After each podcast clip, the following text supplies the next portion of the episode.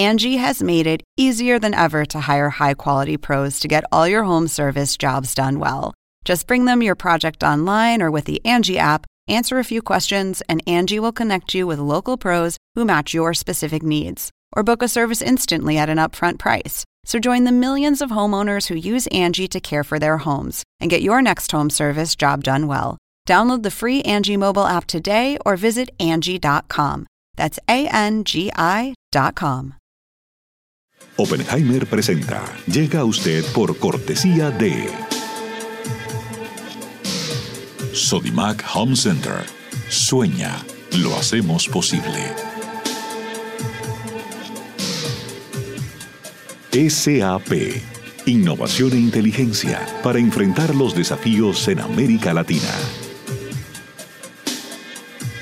Arcos Dorados.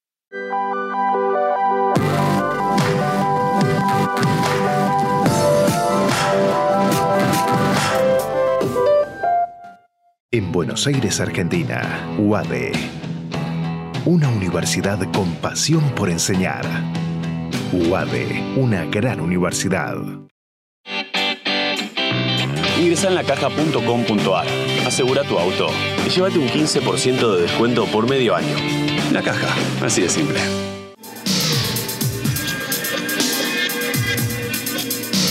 Group, líderes en administración integral de capital humano. ¿Sabías que según un estudio de la Universidad de Oxford, casi la mitad de los trabajos actuales podrían dejar de existir en 10 años? La inteligencia artificial llegó para quedarse. ¿Cómo te va a afectar la automatización? ¿Cuáles son los trabajos del futuro? Andrés Oppenheimer te lo cuenta en su nuevo libro, Sálvese quien pueda. Y no te quedes atrás. Encuéntralo en librerías.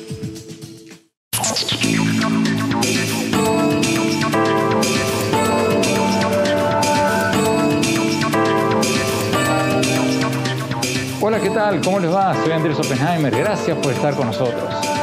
Hoy vamos a empezar el programa hablando sobre las misiones de médicos cubanos y la polémica que han causado las misiones de médicos cubanos que ya están yendo a México y que según el gobierno de Argentina han sido invitados a Argentina para ayudar a combatir la pandemia del coronavirus. Según el gobierno de Estados Unidos, estas misiones de médicos cubanos equivalen o hacen trabajo esclavo. El gobierno de Estados Unidos dice que hacen tráfico humano y esclavitud moderna, según reportó la agencia Reuters. Entre otras cosas, porque a estos médicos cubanos les pagan solo una pequeña parte de su salario y el grueso de su salario va al régimen cubano. La Relatoría Especial sobre Formas Modernas de Esclavitud de las Naciones Unidas dijo en un reporte reciente que el trabajo que hacen estos médicos eh, equivale o podría elevarse, esas son las palabras textuales que, que usó, podría elevarse a trabajo forzoso. Pero el gobierno cubano dice que estas misiones médicas son una gloria de la revolución cubana, que estos médicos van a lugares donde muchos médicos de los países que los invitan no quieren ir y que por eso los países pagan a Cuba por sus servicios, por los servicios de estos médicos. Hoy vamos a hablar con dos médicos, con dos médicos cubanos que formaron parte de las misiones de médicos cubanos en Venezuela y en Brasil. Y les vamos a preguntar, entre muchas otras cosas, cuál es la realidad de los médicos cubanos que son enviados en estas misiones. Y más tarde en el programa vamos a hablar, vamos a cambiar de tema, vamos a hablar de una gloria de la NBA. Vamos a hablar con Pau Gasol, el basquetbolista español, uno de los basquetbolistas más famosos del mundo, el hombre que ganó dos campeonatos de la NBA jugando con Kobe Bryant en Los Angeles Lakers y que fue designado seis veces un All-Star de la NBA. Ahora se dedica, entre muchas otras cosas, a su fundación para combatir la obesidad infantil. Y nos contó, entre muchas otras cosas, sobre cómo se llevaba con el recientemente fallecido Kobe Bryant y por qué Kobe Bryant lo llamaba él Pablo, por Pablo Escobar. ¿Por qué me llamaba Pablo? Bueno, él, lo, que, lo que intentaba era motivar a, sus compañeros. Y a mí, que soy una persona bastante pues calmada y equilibrada. Eh, sabía que yo daba mi mejor nivel de baloncesto cuando podía sacar más esa agresividad. También en algún momento, pues eh, decía, hablaba del cisne blanco y del cisne negro, ¿no? Eh, porque pues yo soy una persona, pues también, pues muy sensible, muy humana, muy solidaria. Pero, pero, cuando me convierto un poco y saco esa, esa garra, pues eso, eso pretendía un poquito llamándome Pablo y al final del programa, mi reflexión sobre uno de los temas que hablamos con Pau Gasol, si el presidente Trump actuó a tiempo o no para detener la pandemia del coronavirus. Empecemos con el tema de los médicos cubanos, de las misiones de médicos cubanos. Tenemos con nosotros desde el estado de Texas al doctor Fidel Cruz. El doctor Fidel Cruz fue a Venezuela como parte de una misión médica cubana en el 2011 y después fue enviado a Brasil como parte de una misión médica cubana a Brasil y allí estuvo hasta eh, el 2016 cuando desertó desde allí. Doctor Cruz, muchas gracias por estar con nosotros. Una pregunta genérica antes, como decíamos recién eh, en la introducción del programa, los críticos de estas misiones de médicos cubanos dicen que ustedes hacen trabajo esclavo, o usted hacía trabajo esclavo que es trabajo forzado. ¿Qué hay de cierto en eso? Bueno, comenzaré por decirle que llegué a, Venezuela en 2011, en finales de, año, después de dos años de graduado en Cuba, eh, creyendo que iba a, salvar y, y a, curar los desprotegidos de Venezuela, los que menos condiciones tenían, y en parte fue así. Pero detrás de todo eso hay una, un, esquema del gobierno cubano junto al, gobierno eh, venezolano para ayudar eh, a, la, a, la, dictadura de Venezuela a, llegar al poder. Eh, cuando las elecciones de, de, Chávez, cuando las elecciones de, Maduro, me encontraba en Venezuela también y en esos momentos se nos exigía, se nos pedía que saliéramos a la calle a, a, formar una propaganda política que no tiene nada que ver con la, con la razón de ser de nosotros como cubanos, como médicos en ese país. Eh, en ese entonces no importaba que, anteriormente hubieran dicho que estuviéramos eh, encerrados dentro de las casas a las seis de la tarde, cuando, cuando había elecciones podías estar seis, siete, ocho, nueve de la noche sin importar el peligro en las afueras. Y eso, eso nos conmovió mucho, nos dolió mucho porque no era la labor que nosotros fuimos a hacer de ese país. Era más una labor política que, otra cosa y, y habían eh, represalias con, en contra de nosotros si no, si no hacíamos esa, esa labor. ¿Cómo es eso? ¿Ustedes no podían salir después de las seis de la tarde? En, según el reglamento de los médicos cubanos, eh, hasta las seis de la tarde tú puedes estar en, cualquier lugar haciendo tu, trabajo o, tu vida privada. A las seis de la tarde tenías que estar encerrado en tu casa, sin, sin salir a ningún lado, sin recibir visita de venezolanos en tu casa, ni aunque fueran amigos. Tenías que estar simplemente cerrado dentro de tu casa. ¿Es cierto que a ustedes el gobierno cubano no les permitía llevar a sus familias a los países a los que iban? Es cierto. En Venezuela, eh, esa, posibilidad no existía bajo ninguna normativa y después eh, pertenecía a la misión de Brasil y en Brasil en los contratos decía que sí, a otros médicos de otros países sí le permitían llevar a su familia entera a permanecer con ellos durante el tiempo de la misión, pero a nosotros los cubanos no. Los primeros que fueron sí la llevaron a su familia y, les decían que a los tres meses tenían que regresar a Cuba. ¿Es cierto que les quitaban el pasaporte cubano cuando llegaban a Venezuela o, a Brasil? Es cierto. En Venezuela el, pasaporte en cuanto llegábamos al aeropuerto nos lo quitaban y ellos se quedaban con el pasaporte. Nos daban una copia del pasaporte que no, no funcionaba para nada, prácticamente era un indocumentado. ¿Qué porcentaje del salario suyo que Venezuela y después Brasil pagaban al gobierno cubano, recibía usted? ¿Qué porcentaje de su salario le pagaban a usted? En Venezuela nunca, nunca supimos cuánto cobraban eh, por nosotros y, lo que nos pagaban, no recuerdo en dólares cuánto era, pero era algo como mil, mil, mil quinientos eh, bolívares. Eh, en Brasil, supuestamente el contrato era de cuatro mil dólares que el gobierno de Brasil le pagaba al gobierno de Cuba y de los cuatro mil dólares a nosotros nos pagaban alrededor de mil. El resto era para las arcas del gobierno, nunca, nunca llegaba a nuestras manos. Señalemos que enviamos varios pedidos de entrevista a la Embajada de Cuba en Estados Unidos y también al Ministerio de Salud Pública de Cuba en La Habana, pero bueno, hasta el momento de grabar este programa no recibimos ninguna respuesta. Cuba dice que les ofrece a algunos países asistencia médica gratuita solidaria y que otros países pagan por esos servicios. Los trabajadores que Cuba envía al exterior reciben solo el 20% del salario que los países anfitriones le pagan a Cuba. Aún así, es mucho más de lo que ganarían en Cuba, donde los médicos ganan entre 20 y 60 dólares por mes. El gobierno cubano ha dicho que se queda con la mayor parte de estos salarios para financiar el sistema de salud gratuito de la isla. Tenemos que ir a un corte. Cuando volvamos, seguimos con el doctor Cruz y más tarde con otra médica cubana que participó en estas misiones y después Pau Gasol, el astro de la NBA. No se vayan, ya volvemos. Sueña con ser el papá que tiene las herramientas para hacerlo todo.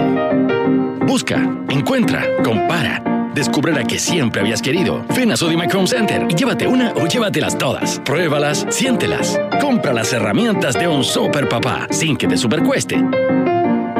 Y haz tus super proyectos. Encuentra más, ahorra más. Ven y haz más. Sodimac Home Center. Sueña, lo hacemos posible.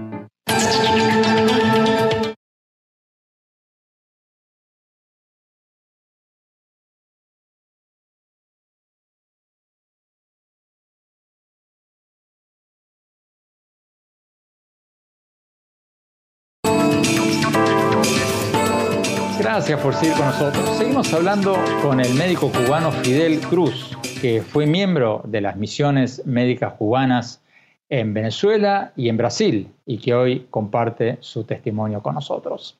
Doctor Cruz, el ministro de Salud del gobierno interino de Bolivia dijo recientemente que apenas unos 200 de los aproximadamente 700 médicos cubanos que estaban en Bolivia eran profesionales de la salud. Solo 200. Acaba la pregunta. En las misiones en las que tú participaste, en Venezuela y en Brasil, ¿eran médicos o, no eran médicos? En la misión de Venezuela el porciento era alto. El de, de personal de la seguridad, personal que no era médico, no era profesional de la salud, ya dígase médico, enfermera o otro técnico. Era alto y en todos los municipios habían personas infiltradas que uno no sabía que eran de la seguridad, pero siempre estaban vigilando el, el cómo actuabas, qué, qué hacías, cómo te comportabas. En la misión de Brasil pasó algo diferente. El gobierno de Brasil no permitió que hubiera muchos médicos cubanos eh, sin trabajar, como, como funcionando como jefes, como coordinadores. Y en cada estado había uno solo. ¿Ustedes tenían algún tipo de instrucciones políticas? ¿Tenían tareas políticas que hacer? Eh, cuando, cuando fueron las elecciones, sí nos decían específicamente, tienes que ir a, buscar a las personas a sus casas para llevarlos a votar. Y cuando, uno, cuando dábamos consulta, el paciente que se sentara en consulta con nosotros, teníamos que convencerlo y decirle cosas como, por ejemplo, eh, sabes que si no votas por Maduro o no votas por Chávez, quizás el mes que viene no cuentas con los servicios de salud que te estamos ofreciendo hoy, porque nosotros nos vamos a Cuba. Y de esa manera era la, que se le, se tenía que, inculcar al, al personal con que trabajábamos nosotros. ¿Qué le dirías a la gente en México o en Argentina que están invitando o pensando invitar a estas misiones médicas cubanas? Le dijera que por favor no contraten servicios con la dictadura cubana los médicos cubanos en las misiones sufrimos muchísimo, muchísimo el estar lejos de la familia, el eh, tener eh, cosas como estas que estoy hablando que denigran el, actuar como, profesionales médicos. Eh, si fuera a contratar algún personal médico que sea independiente, como lo fue la misión de, Brasil en su momento con los médicos intercambistas, médicos de otros países, que cada médico de forma independiente pueda eh, procurar los contratos de trabajo a su forma. Que sean contratados en forma individual. Individual, individual, no con el gobierno. Doctor Cruz, muchas gracias por haber aceptado esta invitación. Eh, tenemos que decir que hemos invitado en varias oportunidades a la Organización Panamericana de la Salud para que participe en este programa, pero no nos han contestado. En el pasado, ante acusaciones similares, ante acusaciones de haber lucrado con el tráfico de médicos cubanos, la OPS dijo que los fondos que recibió, los fondos que recibió esa institución, son, abro comillas, cargos cobrados a todas las contribuciones voluntarias recibidas por la OPS para cubrir los gastos, eh, los costos relacionados con la gestión y administración de eh, un programa, cierro comillas. Y también dijo que, abro comillas, que todas las organizaciones de las Naciones Unidas imponen ese tipo de cargos, cierro comillas. Bueno, tenemos que ir a un corte. Cuando hablamos, vamos a hablar con otra médica cubana, la doctora Rosela Rivero, que también formó parte de las misiones cubanas a Venezuela y después a Brasil. Y más tarde, Pau Gasol, el astro de la NBA. No se vayan, ya volvemos.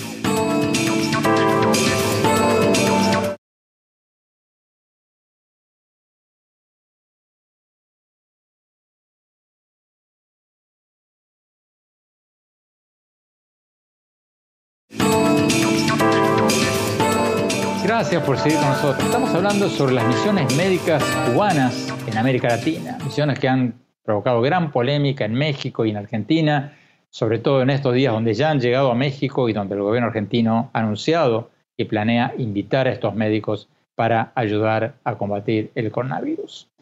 Tenemos con nosotros eh, desde Texas también a la doctora Rosela Margarita Rivero, que formó parte de estas misiones cubanas en Venezuela, eh, fue allí en el 2011 hasta el 2014 y luego estuvo asignada a Brasil, donde estuvo dos años hasta el 2016, año en que abandonó, desertó esas misiones. Doctora Rivera, muchas gracias por estar con nosotros.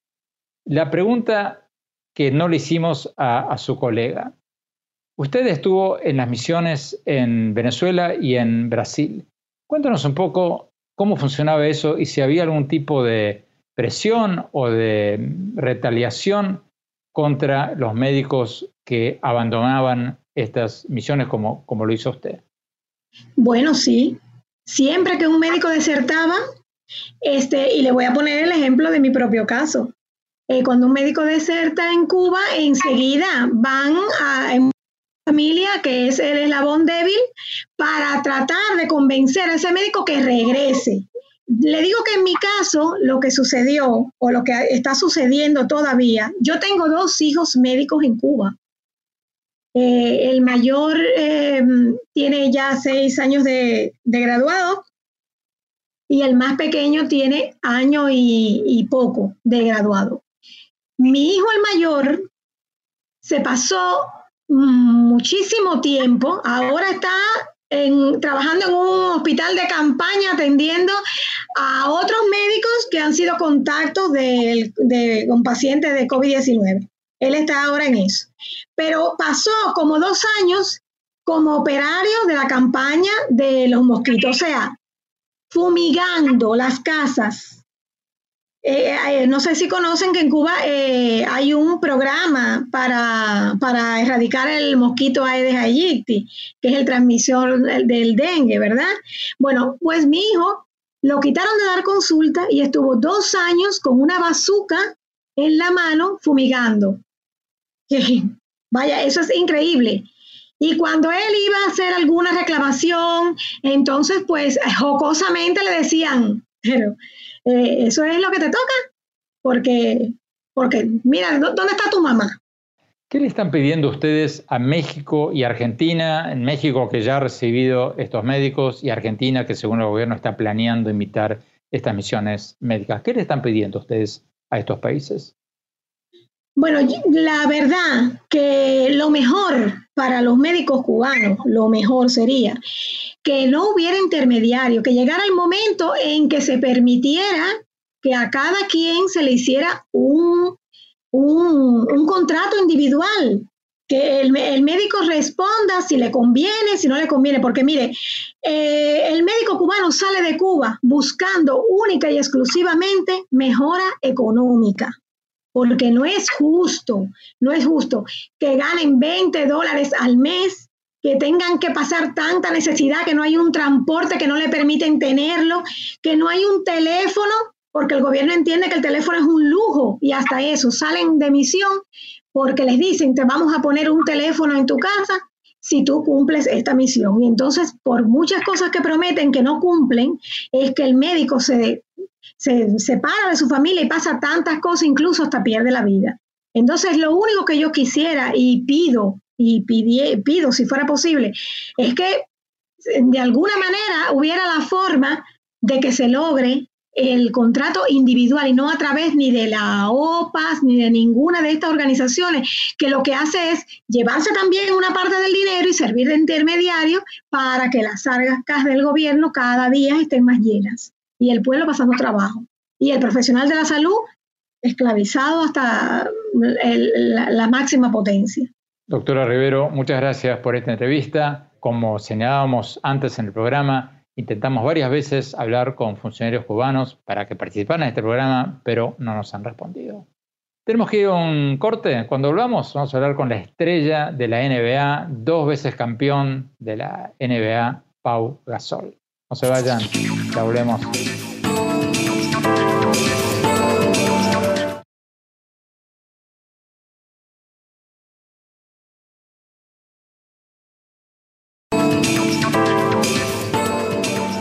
Gracias por seguir con nosotros. Hace pocas horas hablamos con una gloria de la NBA, el basquetbolista español Pau Gasol, el hombre que ganó dos campeonatos de la NBA jugando con Kobe Bryant en Los Angeles Lakers y que fue designado seis veces, nada menos que seis veces, un All-Star de la NBA.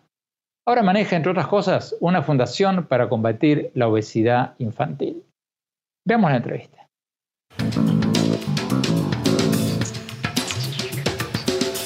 Pau Gasol, muchas gracias por estar con nosotros. Vimos que tienes nada menos que 7 millones, más de 7 millones de seguidores en Twitter, más de 4 millones de seguidores en Facebook y que utilizas en buena parte estas plataformas para hacer obras de bien. Antes de preguntarte sobre tu fundación, sobre lo que ustedes están haciendo, ¿cómo ves tú esta idea de volver a reabrir los espectáculos de deportes tras esta pandemia del coronavirus? Hay equipos de la NBA que ya están hablando de reabrir, de empezar a jugar partidos, aunque sea sin público. ¿Cómo ves tú esta idea? ¿Es apresurada o, no? Eh, yo creo que es posible, ¿no? que eh, que, que, haya una, cuando se reanude, que sea sin, sin público, ¿no? porque yo creo que hasta que no haya una, una vacuna y tengamos más información eh, y más medios para combatir, seguir combatiendo este, este virus, el coronavirus, pues eh, no, no, va a poder ser con, con público. o si es con público, va a tener que ser de una, de una manera muy, muy limitada y muy controlada. entonces, eh, de eso se va a tratar, también a la, vez que, esperas que las autoridades, tanto científicas como médicas como gubernamentales, pues tomen ciertas decisiones y por eso pues ya hay algunos equipos que, como, comentabas, que han podido volver a practicar de forma controlada, posiblemente de forma individual, eh, para seguir eh, respetando esos mandatos de distanciamiento social y de protección y de precaución. Pero si reabren el básquetbol, aunque sea sin público, no se corre el riesgo de que se contagien los jugadores, porque el básquet es un deporte de, mucho contacto físico. Totalmente, totalmente, pero por eso de lo que se habla y una de las medidas para aportar esa garantía y esa seguridad es testear a todos los jugadores y se está hablando que para que haya una renovación de una liga incluso se testee de forma eh, diaria o cada dos días para asegurar y controlar que no hay contagios. Eh, porque, como tú dices, pues el deporte de equipo y sobre todo el baloncesto, pues un deporte físico, de contacto muy, muy, muy cercano. Eh, entonces, pues tendrían que testear a todos los jugadores y a todo el staff, a todas las personas que estuvieran involucradas en la reanudación del deporte de forma regular y constante. Ahora que muchos, casi todos estamos encerrados por esta pandemia del coronavirus viendo televisión, muchos vimos esta serie sobre Michael Jordan y los Chicago Bulls. ¿La viste tú? Y, si la viste, ¿qué te pareció? Sí, bueno, la estoy, la estoy viendo, la estoy viendo. Hemos visto ya seis capítulos, nos faltan cuatro más. Eh, y bueno, me parece eh, pues una, una, serie, una miniserie espectacular que, que, nos profundiza y, y, hace muy buen trabajo pues, en compartir imágenes de aquellos años, de los años 90 y de aquellos campeonatos de los Bulls donde esa franquicia dominó el, baloncesto. La serie habla, entre otras cosas, sobre la rivalidad de Jordan con Kobe Bryant. Tú jugaste seis temporadas con Kobe. ¿Cómo lo recuerdas? ¿Cómo recuerdas a Kobe Bryant? ¿Por qué? De ahí que te llamaba Pablo, por Pablo Escobar. ¿De dónde salió eso? Bueno, eh, eh, con Kobe me llevaba muy bien. Tenemos una relación, yo creo que eh, muy cercana, de mucho, de mucho cariño y respeto. ¿Por qué me llamaba Pablo? Bueno, él, lo, que, lo que intentaba era motivar a, sus compañeros. Y a mí, que soy una persona bastante pues calmada y equilibrada, sabía que yo daba mi mejor nivel de baloncesto cuando podía sacar más esa agresividad. También en algún momento, pues eh, decía, hablaba del cisne blanco y del cisne negro, ¿no? Eh, porque pues yo soy una persona, pues también, pues muy sensible, muy eh, humana, muy solidaria.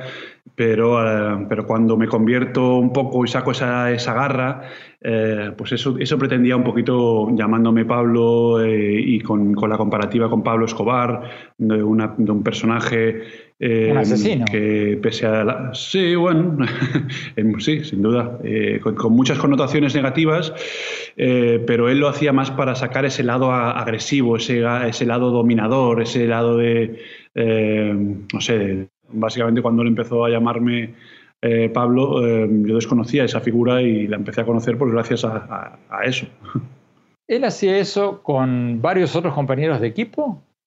Sí, él buscaba, él, buscaba la manera de motivar eh, eh, y sacar lo mejor de los compañeros. Y yo creo que eso también lo, lo, aprendió de Phil Jackson, que lo hacía de otra forma, eh, pero al final lo que tienes que es, es, que averiguar cómo, cómo puedes motivar a todos tus compañeros, a todos tus a todo tu entorno y de qué manera puedes sacar lo que necesita el equipo para ser mejor. Y en ese caso era para ser campeones.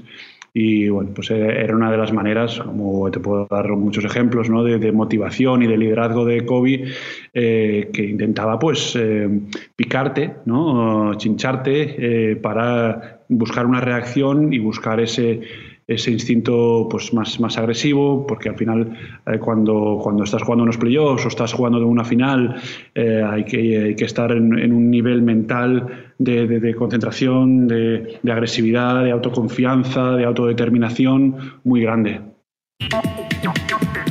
Tenemos que no corte. Cuando hablamos, seguimos con el dos veces campeón de la NBA, Pau Gasol. No se vayan, ya volvemos.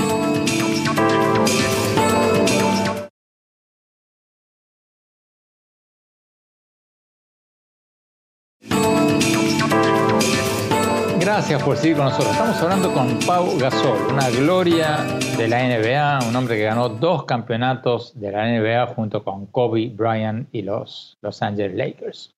Sigamos viendo la entrevista.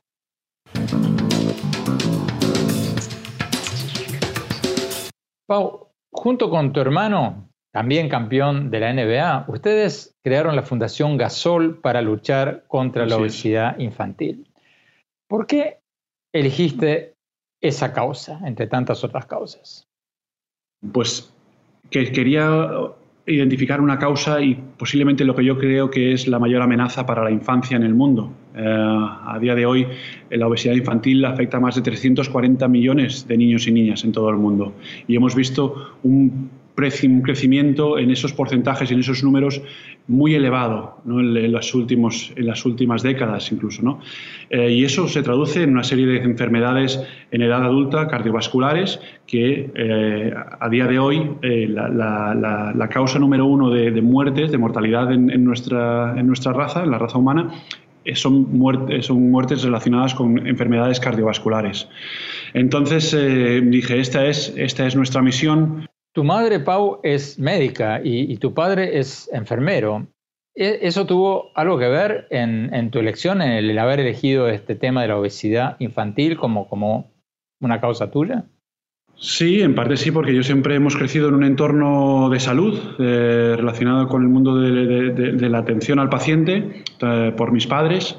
Y, yo quería ser médico. Una de mis pasiones es, eh, era la medicina. Estudié primero de medicina en Barcelona, en la, Universidad de Medicina, pero el, baloncesto pues, se interpuso en el camino y, y bueno, pues eh, tuve que decidir entre, entre las dos carreras, pero eso no significaba que, que, mi pasión y la importancia que tiene el mundo de la medicina, yo creo que la situación que estamos atravesando hoy con, con la crisis y la pandemia del coronavirus nos lo demuestran, el sistema sanitario y, la salud es lo más importante. Eh, y, pues, bueno, todos los, eh, los trabajadores en, en, todo el sistema sanitario se han convertido en los héroes del, del día de hoy.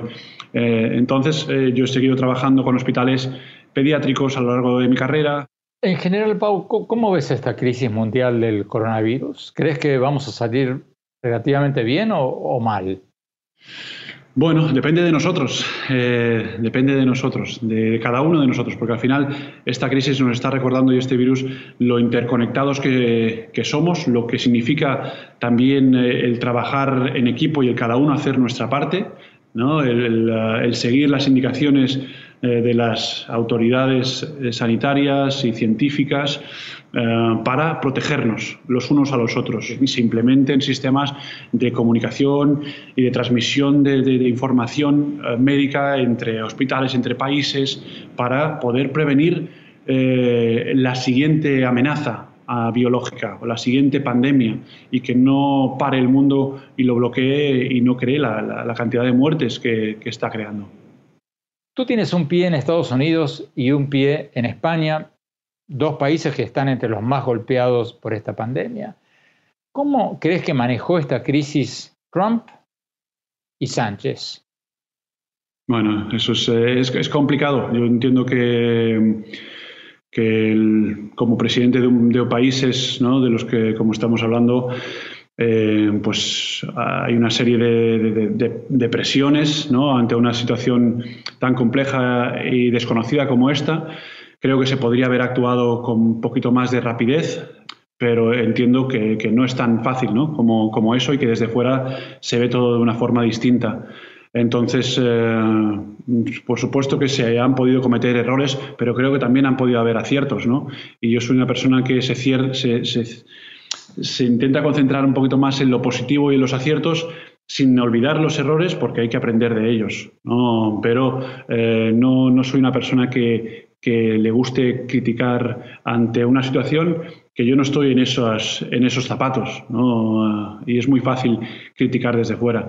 Entonces, eh, me gusta centrarme en, lo que se está haciendo bien, eh, en seguir animando a, nuestros países a que trabajemos de forma conjunta, que cada uno haga su parte, el presidente desde su posición, las personas del gobierno desde su posición eh, y cada uno desde casa haciendo también nuestra, nuestra parte. Y, yo, por ejemplo, también como deportista, pues intentando formar parte de, iniciativas solidarias de, que ayuden a los, a los más damnificados, a los más afectados, a los más vulnerables en, tanto en España como en Estados Unidos. Y si puedo sumar en otras partes del mundo, también, también estoy encantado de hacerlo. Tenemos que ir a un corte. Cuando volvamos, mi reflexión sobre uno de los temas claves de los que hablamos hoy. No se vayan, ya volvemos.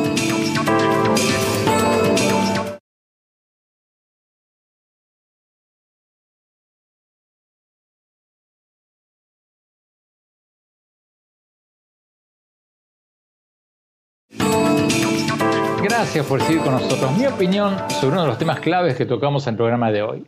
Si el presidente Trump, si el gobierno del presidente Trump actuó a tiempo o no para detener esta crisis del coronavirus. Es una pregunta clave. ¿Por qué? Porque aunque el presidente Trump dice, proclame todos los días de que actuó fantásticamente, de que hizo una labor extraordinaria en el combate contra esta pandemia, el hecho real, el hecho concreto es que Estados Unidos, con apenas poco más del 4% de la población mundial, tiene casi el 29% de las muertes por coronavirus en todo el mundo. ¿Escucharon bien? 4% de la población mundial, 29% de las muertes mundiales por coronavirus. En este momento, en el momento en que estamos grabando este programa, hay más de 82.000 muertos por coronavirus en Estados Unidos. Una cifra impresionante, cifra de la Universidad Johns Hopkins. ¿Qué pasa? ¿Qué pasó? Bueno, Trump dice que es culpa de China y de la Organización Mundial de la Salud por haber tardado demasiado en avisarle al mundo de lo que estaba pasando en China. Puede ser. La OMS ha respondido a estas acusaciones instando a los países miembros a no politizar la pandemia.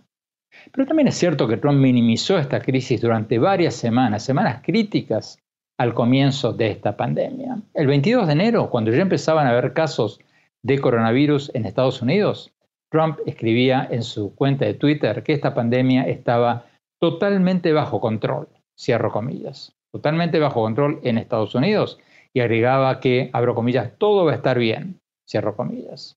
Y después, durante todo el mes de febrero, Trump siguió minimizando la crisis. En lugar de movilizar al país para comprar respiradores, máscaras faciales y otros equipos médicos.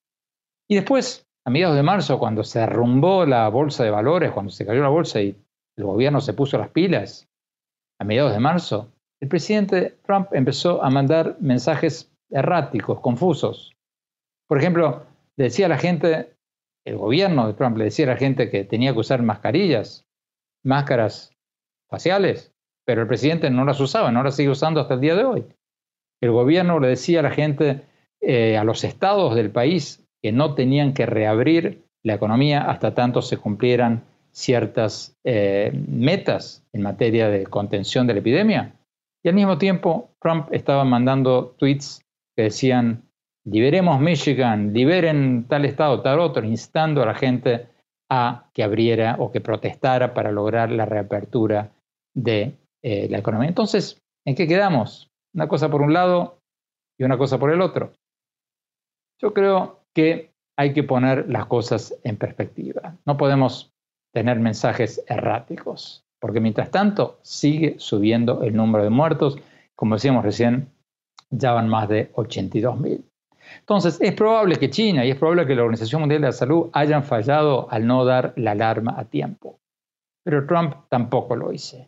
Inclusive después de que aparecieron los primeros casos en Estados Unidos. Todo lo contrario. Se perdieron cinco o seis semanas críticas en Estados Unidos que hubieran podido usar para conseguir los respiradores, las mascarillas faciales que se necesitaban y para aplicar medidas de distanciamiento social que eran tan necesarias para evitar lo que después pasó.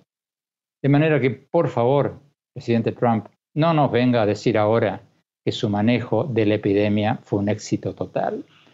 El hecho real, concreto, es el que decíamos recién, que con 4% de la población mundial, Estados Unidos hoy tiene casi el 29% de las muertes de todo el mundo por coronavirus. Bueno, se nos acabó el tiempo. Gracias por habernos acompañado. Los invito, como siempre, a seguirme en mi blog sobre política, economía, tecnología, innovación, en el sitio web andresopenheimer.com y a seguirme en mi Twitter, arroba Oppenheimer A, en mi Facebook, Andrés Oppenheimer, en mi Instagram, Andrés Oppenheimer Oficial.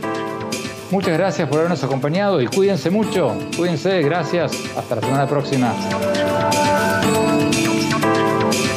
Oppenheimer presenta. Llega a usted por cortesía de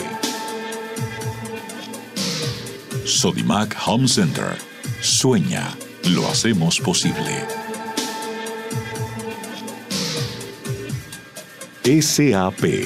Innovación e inteligencia para enfrentar los desafíos en América Latina. Arcos Dorados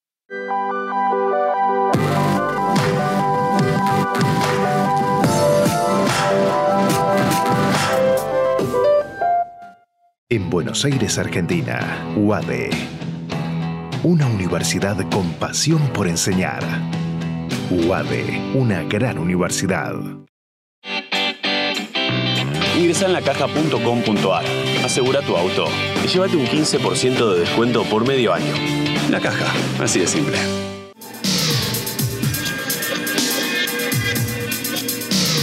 Gingroup, líderes en administración integral de capital humano.